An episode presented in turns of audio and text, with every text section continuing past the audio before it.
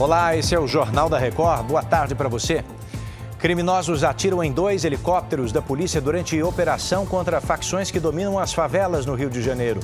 O governo de Israel diz ter retomado as cidades sob o domínio do grupo terrorista Hamas. Agora, o JR. Oferecimento Consórcio Bradesco. Conquiste sua casa nova sem juros e sem entrada.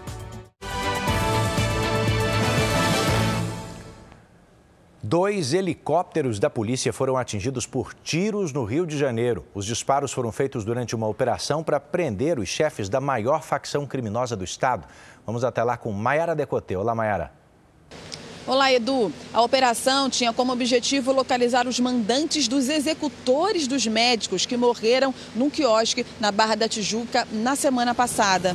Um dos helicópteros foi atingido no para-brisas e outro no tanque de combustível. Os dois tiveram que fazer um pouso forçado. Além dos helicópteros, mil homens das polícias civil e militar foram mobilizados para as comunidades da Maré, Penha, Alemão, Vila Cruzeiro e Cidade de Deus. Os agentes saíram às ruas para cumprir pelo menos 100 mandados de prisão.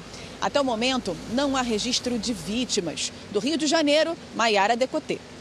O conflito no Oriente Médio atingiu uma escalada nesse final de semana. Vamos trazer detalhes agora porque Israel diz ter retomado alguns territórios que estavam sob domínio do Hamas na faixa de Gaza.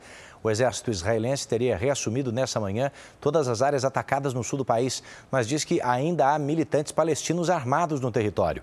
Israel também informou ter iniciado um bloqueio total em Gaza. Essa sanção prevê cortes de energia, gás, água e a suspensão da entrega de alimentos. Segundo um balanço divulgado há pouco, os ataques deixaram mais de 1.200 mortos e 2.300 feridos, entre eles crianças e mulheres. Cerca de 100 moradores israelenses foram sequestrados e mantidos reféns.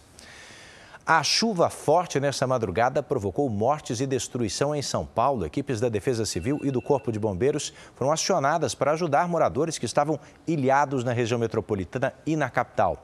Duas pessoas morreram depois de cair num córrego com o carro. Marcela Munhoz atualiza os detalhes. Olá, Edu. O carro foi localizado já capotado e submerso. Os ocupantes foram levados para o hospital, mas não resistiram. Franco da Rocha foi uma das cidades mais afetadas. Segundo a Defesa Civil, nas últimas 72 horas choveu o esperado para todo o mês de outubro. A circulação de trens chegou a ser paralisada. A operação voltou ao normal somente após o escoamento de água pela manhã. Comerciantes limparam as lojas e contabilizaram prejuízos. Na região de Caieiras, a rodovia Tancredo Neves, principal ligação com a capital, ficou interditada. A prefeitura emitiu o decreto de calamidade pública, que serve de ferramenta para a proteção do município e para que os moradores consigam fazer a solicitação do saque do FGTS. De São Paulo, Marcela Munhoz. Começou hoje a segunda etapa do programa Desenrola Brasil. A expectativa é renegociar 60 milhões de dívidas de 32 milhões de brasileiros. Vanessa Lima explica para gente. Oi, Vanessa. Olá, Edu. As dívidas terão descontos de mais de 80% em média. Serão oferecidos acordos para brasileiros com renda mensal de até dois salários mínimos ou que estão inscritos no Cadiônico.